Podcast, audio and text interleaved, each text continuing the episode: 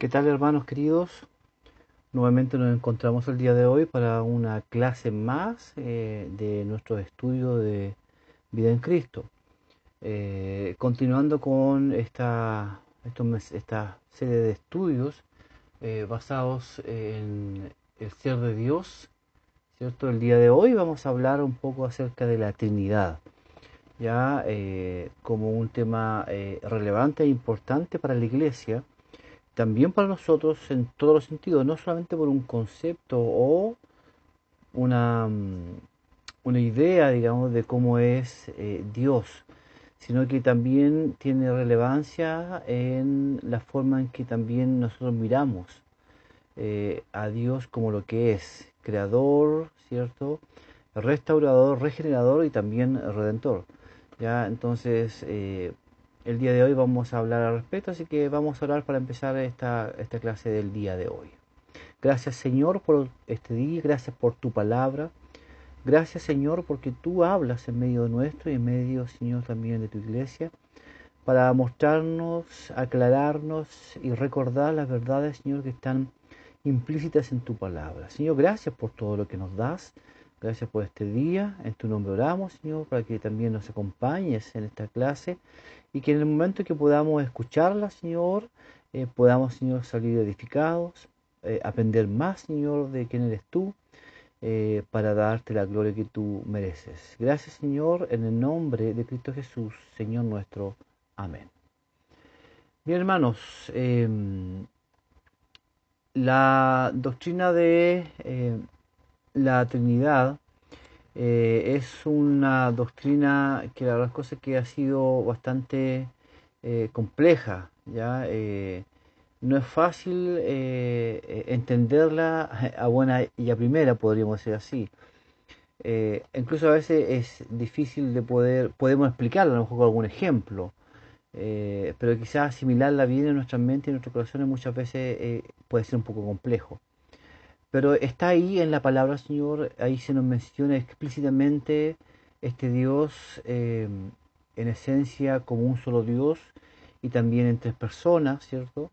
Eh, esperamos, que, esperamos que podamos entender un poquito más el día de hoy ya eh, este tema, ya esta doctrina, que como le mencionaba para la mayoría de los cristianos es una doctrina difícil de entender, abstracta, ¿cierto?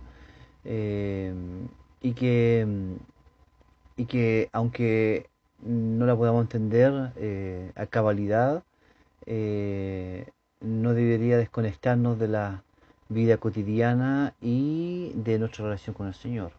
Ya eso no es ningún pretexto. Hay mucha doctrina en la palabra de Dios, en la Biblia, mejor dicho, también que no las vamos a entender.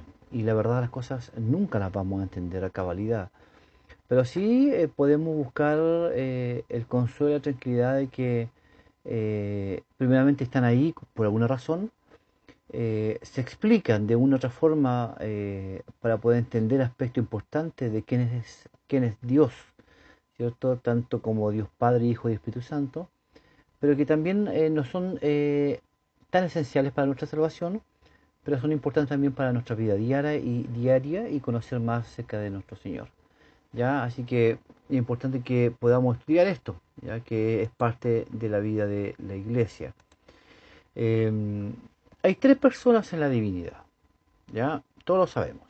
Padre, el Hijo y el Espíritu Santo. Estas tres son un eterno y verdadero Dios, ¿ya? Eh, y las mismas en sustancia. Eh, eh, esto significa también que son iguales en poder y en gloria, ¿ya? Eh, aun cuando se distinguen eh, por algunos atributos especiales, eh, o mejor dicho, personales. Y entendemos que en, este, en esto de los atributos personales de cada una de las personas de la Trinidad, ya eh, tiene una contribución específica, ¿cierto? En la obra de la creación y de la salvación y redención de los pecadores. Ya el Padre, si lo vemos de una perspectiva eh, en, esto de los atributos personales eh, y de su función y contribución específica a cada uno de ellos, ¿cierto? Podemos ver que el Padre es la fuente de toda la gloria y el dador de buenas dádivas, ¿ya? Como dice Efesios 1, 3 al 6, el Hijo fue enviado entonces también por el Padre para ejecutar esa obra hermosa de redención eh, y de salvación para con nosotros. Lo podemos encontrar en Juan 3.16, ¿cierto?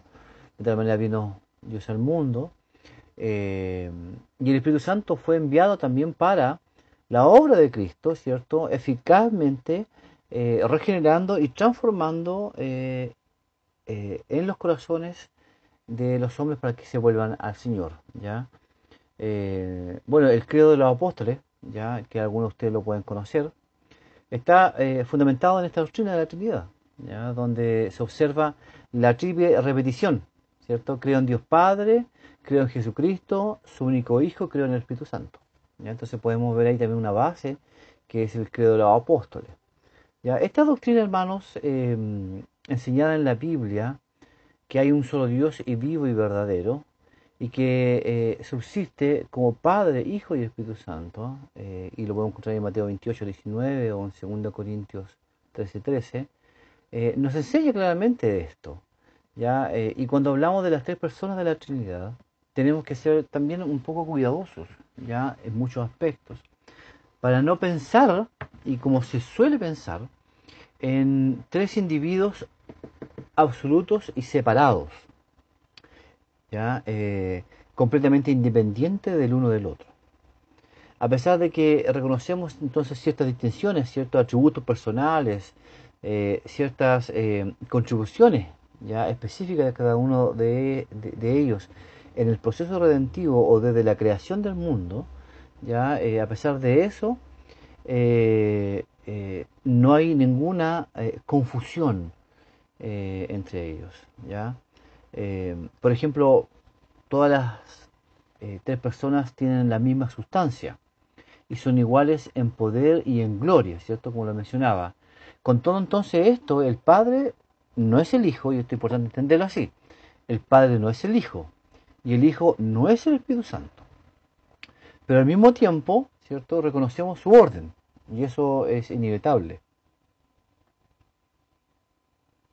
sin que haya cualquier distinción entonces eh, de procedencia cronológica ni de procedencia de subordinación esencial. Es siempre Padre, Hijo y Espíritu Santo. Así de sencillo. Esa verdad, hermanos, no es fácil muchas veces de comprender.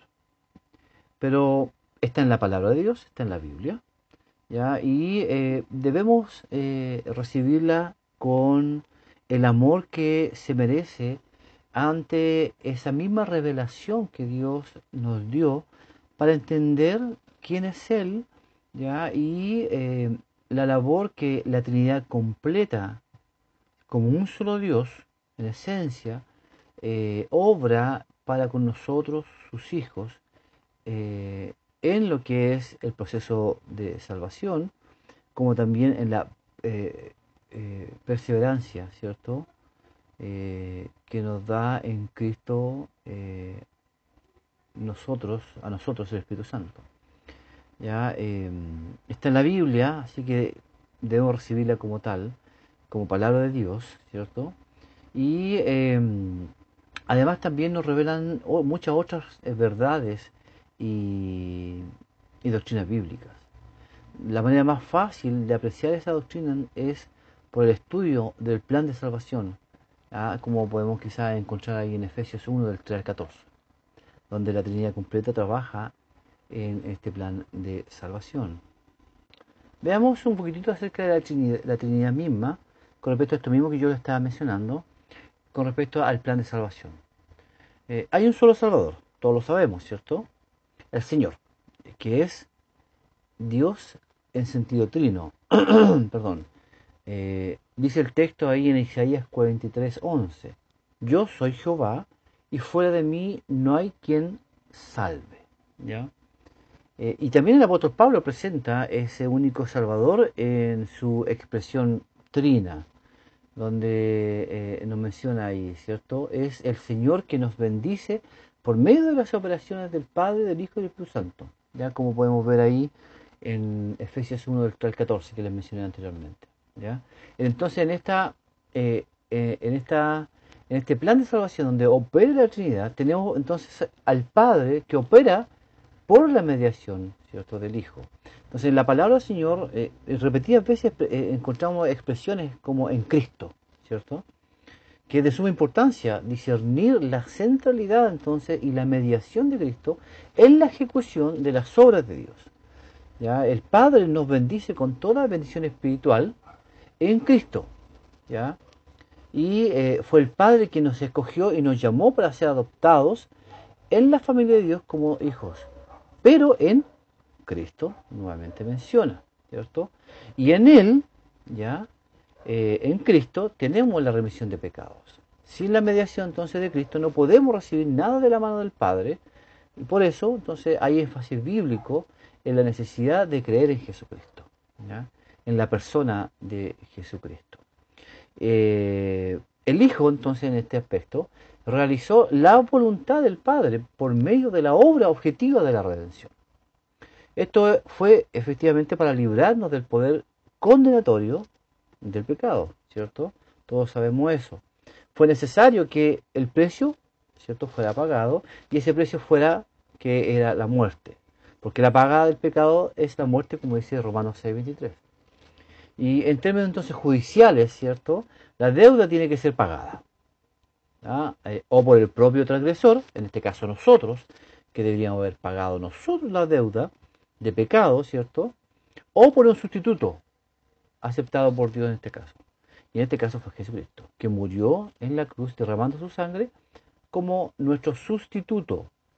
Pagó la deuda creada por nuestro pecado. ¿ya? Una deuda que jamás ni usted ni yo podíamos pagar. ¿cierto? La historia entonces de la redención, de cómo, el, como Cristo murió en lugar de pecadores, es el mensaje central del Evangelio. El mensaje que nosotros predicamos día a día eh, para dar y llevar la paz, esperanza y consuelo a aquellos que están en la aflicción y sin Cristo y sin Dios, ¿cierto? Eh, en especial en estos tiempos que estamos viviendo.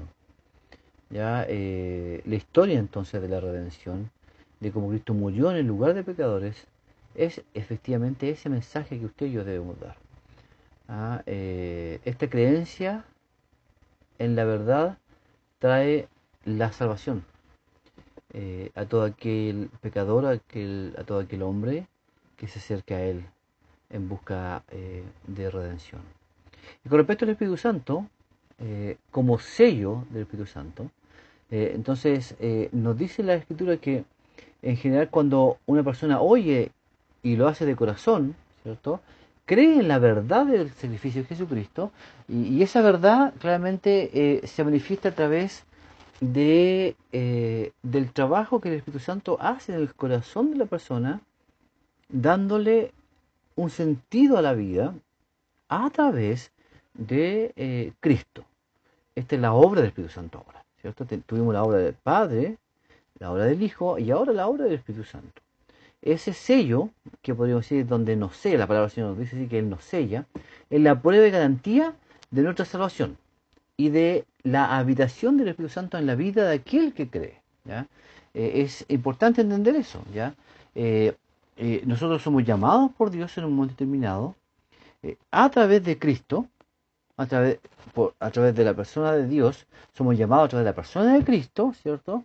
Y el Espíritu Santo, una vez que eh, nos eh, regeneró, eh, nos transformó y nos llevó a mirar a Cristo como quien es, como quien es Salvador y Señor, ¿cierto? Y a quien debemos confesar todo pecado y arrepentirnos de nuestros pecados y recibir la gracia que es la salvación gratuita para nosotros, en ese momento que lo que hace el Espíritu Santo es que nos sella. ¿Ya? Y ese sello significa que le pertenecemos sí o sí, por siempre y por la eternidad, a la Trinidad completa, a Cristo, a Dios y al mismo Espíritu Santo.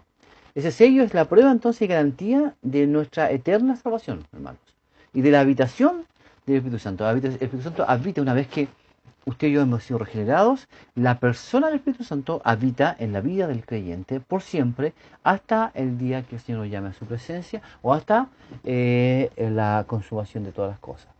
Es una experiencia efectivamente fundamental en la vida de todo cristiano y, que el apóstol Pablo concluye. Dice, Si alguno no tiene el Espíritu de Cristo, no es de él. Ahí en Romanos 8, 9. Entonces la salvación, hermanos, del pecador es obra de Dios Trino. ¿ya? Ahí tenemos la, la, la Trinidad completa trabajando en la obra de salvación del hombre. ¿ya? El Padre llama a los que serán salvos, el Hijo realiza eh, a favor de ellos la obra de redención y el Espíritu Santo aplica en, en la obra de Cristo. Y la unidad es tal, la unidad de la Trinidad, ¿cierto? Es tal que cuando una, una de las personas divinas actúa específicamente, las otras dos están igualmente presentes en aquella acción. ¿ya? No están disasociadas, no están lejos de la acción de la obra específica de una de las personas de la Trinidad en la conversión y la transformación del hombre a Dios. ¿Ya? Cuando el Espíritu Santo está sellando y está transformando, regenerando y volviendo a Dios, el Padre y el Hijo están presentes. Cuando el Padre llama al hombre, eh, está eh, el Hijo y el Espíritu Santo presente. Y cuando el Hijo hace el trabajo de, de redención, de gracia, ya eh, está el Padre y el Espíritu Santo presente también. Entonces, en, raíz de esto, ¿cuáles serían entonces las características de la Trinidad? El Padre revela el carácter paternal de Dios. Él es el origen de todas las cosas, como vimos, ¿cierto? Eh, en el plan de salvación, ¿cierto? El, Hijo, entonces, es el mediador. El Padre ejecuta sus planes por la mediación del Hijo y fue el Hijo quien efectuó objetivamente la redención del pecador en un momento de la historia, pero también en un momento objetivo de nuestra vida, ¿cierto? Eh, desde el momento que nacemos eh, hasta el momento que, eh, o, y, en, el transcurso de nuestra vida hasta el momento que, que fallecemos.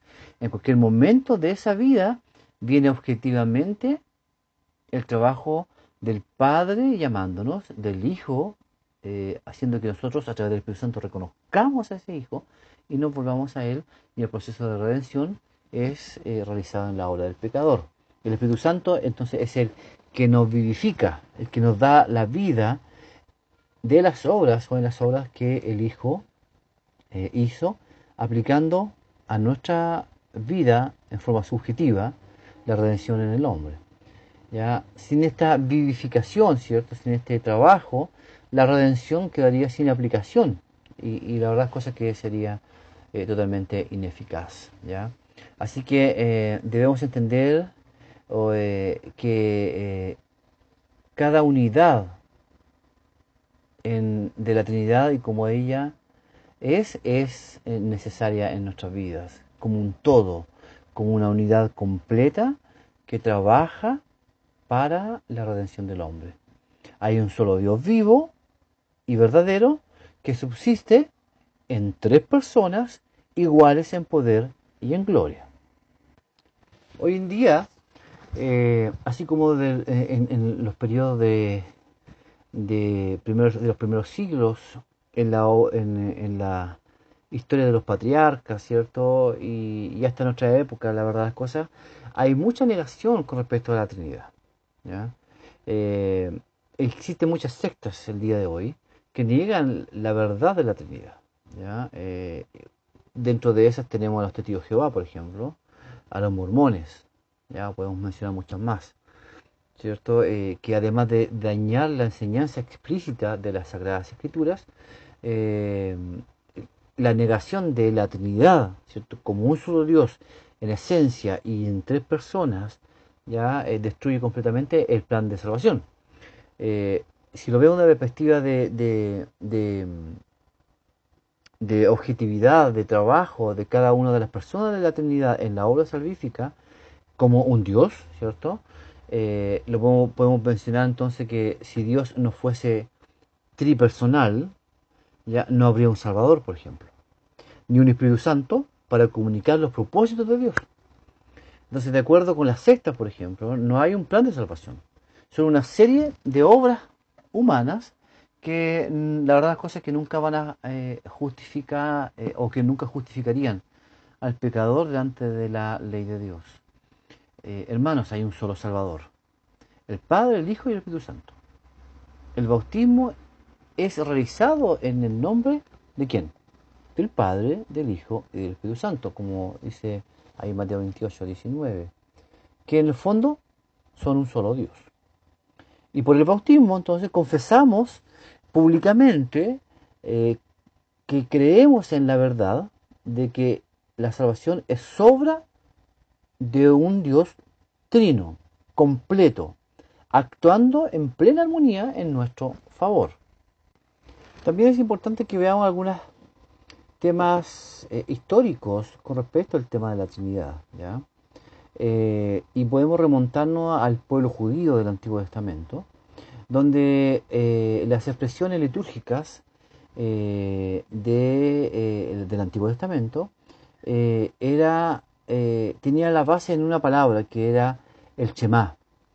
Y el Shema literalmente eh, es oye en hebreo. Y, es eh, interesante porque, eh, y es hermoso porque es la palabra que introduce, ¿cierto? O introductoria para, para la declaración que está ahí en Deuteronomio capítulo 6, versículo 4, que nos dice, oye Israel, el Señor nuestro Dios, el Señor uno es. Entonces el Shema, en ese contexto, era recitado con frecuencia por el pueblo judío, ¿ya? en especial en la adoración y en la liturgia judía. ¿ya? Em, y claramente vemos que eh, en el Nuevo Testamento era eh, bien conocido por Jesús, y desde su infancia, no solamente desde que empezó su ministerio. Eh, entendiendo que él está inmerso en toda esta relación judaica, en este ritualismo judaico, ¿cierto? y por lo tanto lo conocía de pequeño. La religión judía eh, marcaba mucho la diferencia entre los pueblos al reconocer la existencia de un solo Dios. Eh, excluyendo la existencia entonces de otros dioses. Y asimismo entonces vemos como la iglesia primitiva, ¿cierto? Eh, ya en el Nuevo Testamento, no tuvo ningún inconveniente en hacer la misma declaración.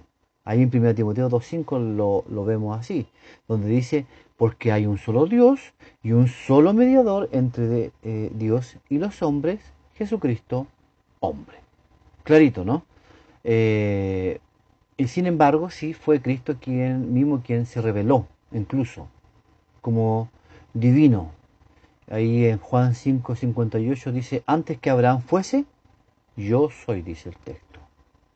Haciendo una muy clara, la verdad, y directa alusión ahí a Éxodo 3, 14, donde Jehová se revela a Moisés como el Dios de Israel y reclama para sí la gloria que el Padre le dio, ¿cierto? Em, entonces, eh, eh, gatillando así la ira de los judíos y el deseo de eh, apedrearle. La iglesia primitiva también reconoció a Jesucristo, o en Jesucristo, su divinidad sin ningún inconveniente. Ellos reconocían que Jesús era el Dios, el Salvador que había venido y que creían las verdades que él mismo decía, en especial también cuando él decía y hablaba que venía de parte de su Padre a, y con una misión del Padre. Em, entonces fue así como eh, en la iglesia primitiva Jesucristo claramente era reconocido como una divinidad el cual siendo en forma de Dios, dice el texto, no estimó el ser igual a Dios como cosa aferrarse, Filipenses 2.6.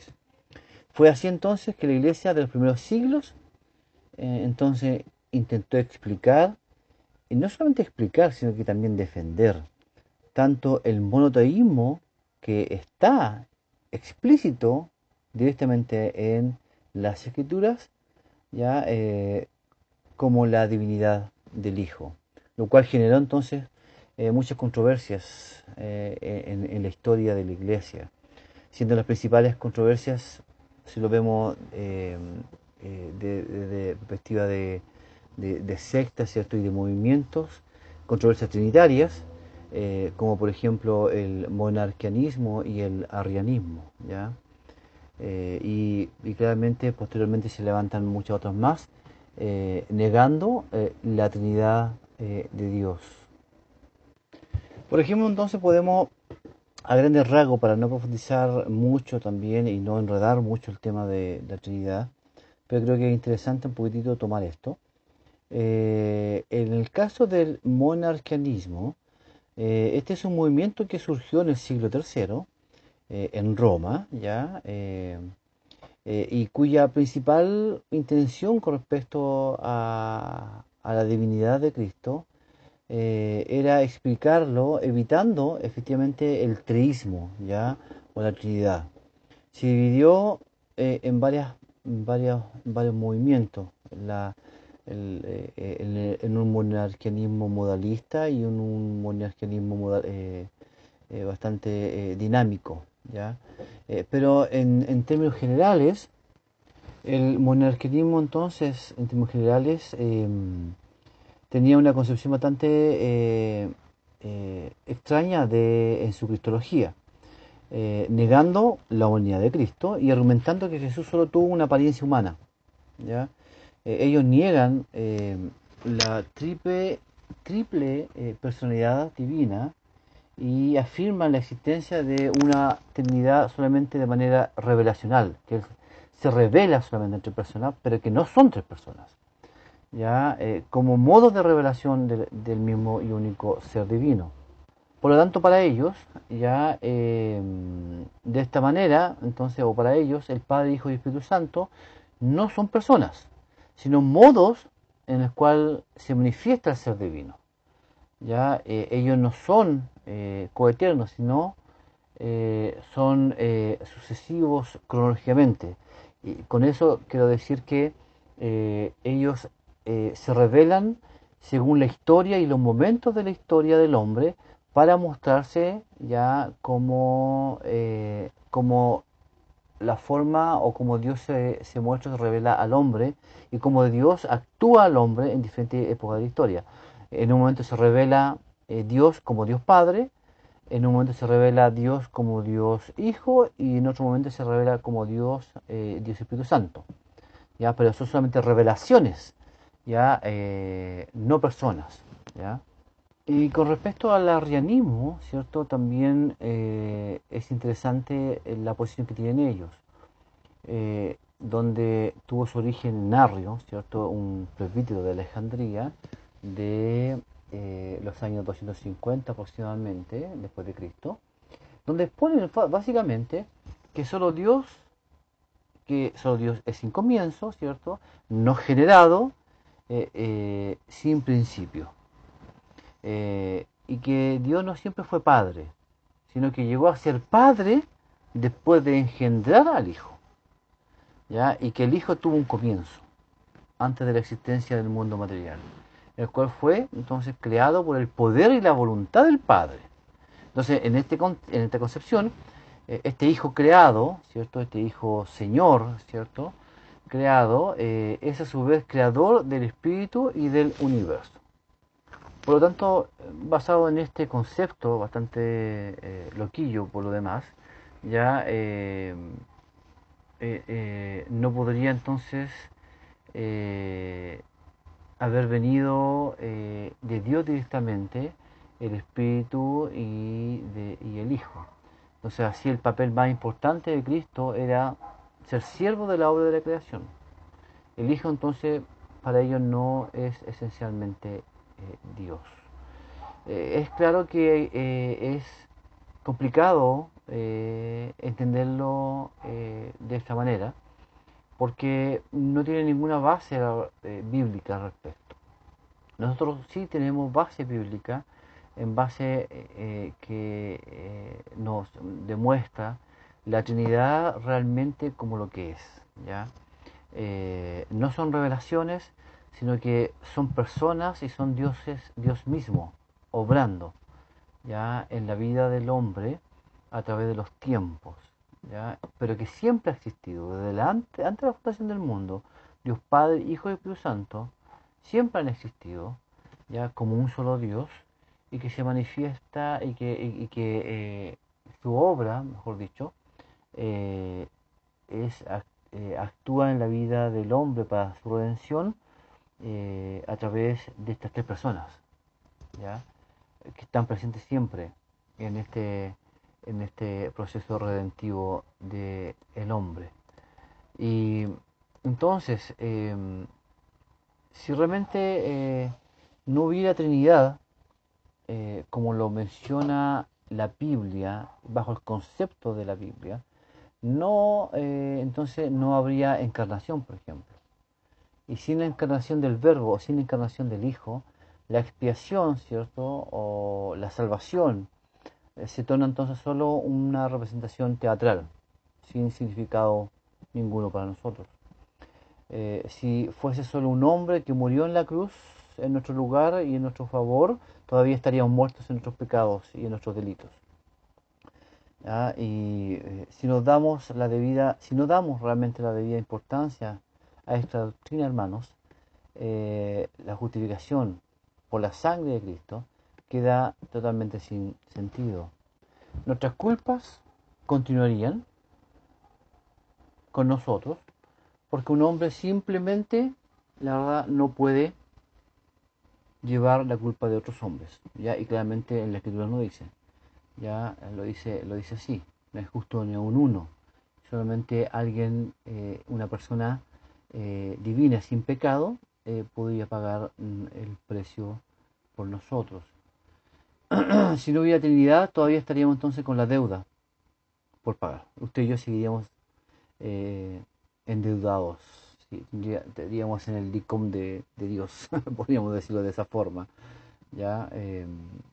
¿Podríamos entonces depender de la obra de un hombre para tener nuestra deuda eh, pagada? Es porque el Redentor entonces es Dios hombre eh, en el cual podemos tener cancelada nuestra deuda. Eh, si nos damos entonces, hermanos, la debida importancia a la doctrina de la Trinidad, el objeto de nuestra fe, que es Jesucristo, la Trinidad completa también, es solo un hombre, nada más. Solamente esta doctrina es la que nos hace que veamos en Cristo el verbo encarnado, el verbo que se humilló eh, se encarnó eh, para ver nuestra miseria y eh, salvarnos de esa misma miseria, entregándose a sí mismo por amor y por voluntad a su Padre también, por cada uno de nosotros. ¿Ya? es importante que hagamos una aplicación de, todo lo que estamos aprendiendo con respecto a la Trinidad y quién es, y quién es, es la Trinidad. Eh, tres personas, un solo Dios. Ya, eh, la pregunta es si lo, vamos, lo llevamos a la aplicación. ¿Le hemos dado realmente el debido valor a la doctrina de la Trinidad? ¿Ya? Eh, em, en la historia de la Iglesia, hombres y mujeres dieron mucha importancia a esta materia, porque de ella dependen todos los otros elementos de nuestra fe. ¿ya? por tanto, debemos tener conciencia ya de que el cristianismo eh, tiene su base. Su base es trinitaria, que nuestra fe es trinitaria, eh, que todo lo que eh, tenemos para creer y en qué creer está basado en el Dios eterno, en el Hijo Salvador y en el Espíritu Santo que nos restaura y nos regenera y nos vuelve a el Señor. Hermanos, que el Señor nos bendiga, que el Señor nos ayude a entender eh, esta eh, clase el día de hoy. Eh, la verdad que hondar más quizás podría ser para algunos un poco confuso, pero simplemente es entender eh, la obra y es entender eh, quién es la Trinidad, eh, quiénes son ya y, lo que cada uno de ellos representa en nuestra vida. la palabra del Señor nos demuestra claramente entonces que el Señor, Dios, uno es, ¿ya? Y, que claramente podemos confiar. Como yo lo mencionaba en un principio, la doctrina de la Trinidad claramente no es eh, esencial para la salvación, pero sí para entender la salvación, que son cosas distintas. Eh, lo que nos interesa con respecto al entender su salvación y mi salvación tiene relación a la obra redentiva de Dios eh, a través de Cristo en la cruz. ¿ya? Eh, eso es lo medular para todo creyente, el Evangelio que es Cristo y su gracia en la cruz y la resurrección, en la cual nosotros también hemos resucitado nuevamente para con Él, para ser eh, el pueblo escogido de Dios, es lo medular en la vida de todo creyente. Entender la Trinidad también es importante porque en ese contexto sí eh, podemos efectivamente entender claramente cómo fue todo este proceso de la obra de Dios y de la redención en nosotros, ¿ya? Eh, y, que no escapa a la realidad bíblica. Eh, usted y yo somos bibliocéntricos, cristocéntricos. nuestra principal fuente y nuestra principal regla de fe práctica es la palabra de Dios. Entonces, en este contexto y en este eh, y en esto de la Trinidad debemos eh, basar toda eh, nuestra vida y nuestro ser para poder conocer y amar más a Dios, que desde antes de la fundación, fundación del mundo, la Trinidad completa, ya establecida obviamente, sin principio y sin fin, ya tenía todo un plan para usted y para mí. Eso es lo que nos interesa a nosotros, a usted y a mí. Así que que el Señor nos bendiga, que el Señor nos ayude y que podamos también a través de esto amar más a Dios. Vamos a orar para terminar, para mm, buscar a Dios y a la vez también darle gracias a Dios por todo esto que el Señor nos está eh, enseñando. Gracias Señor por tu amor, por tu palabra, por este momento que nos da de aprender, de crecer, de poder conocerte más Señor de poder saber que tú eres el Dios verdadero y soberano. Señor, gracias por tu amor, porque sabemos que a través de, entender más aún el tema de la Trinidad, Señor, que aunque puede ser para nuestras mentes confuso, complejo a veces, eh, claramente tú nos enseñas a través de tu palabra lo que realmente es, en forma simple, sencilla, y que nos lleve eh, a poder apreciar mucho más todo lo que tú haces y has hecho por nosotros al rescatarnos y al hacernos tus hijos eh, por medio de la cruz. Gracias Señor por este momento. Eh, Señor de tu Espíritu Santo cada día más que mora en nosotros para entender las verdades del Evangelio, las verdades que están en tu palabra. Y así Señor también, no solamente quedarnos con ellas, sino que también transmitirlas a aquellos que las necesitan. Eh, porque hoy día sí muchos las necesitan Señor, también nosotros. Pero nosotros ya tenemos Señor con, con tu gracia, tenemos, Señor, eh, a un Dios Salvador como Señor de nuestras vidas y que le reconocemos como tal. Pero muchos, Señor, que están alrededor nuestro, no, no te reconocen como Señor y Salvador y dueño de todo y de la esperanza misma. Por lo tanto, ayúdanos, Señor, también a que a través de todo lo que estamos aprendiendo podamos tener claridad de cómo debemos predicar el Evangelio, de cómo podemos hablar de ti, Señor, a otras personas con seguridad, con certeza, con la autoridad que viene de ti, con la sabiduría, Señor, que tú nos puedes dar. En tu nombre oramos, Señor, gracias por todo. Amén. Que el Señor le bendiga, hermanos, y nos vemos la próxima clase.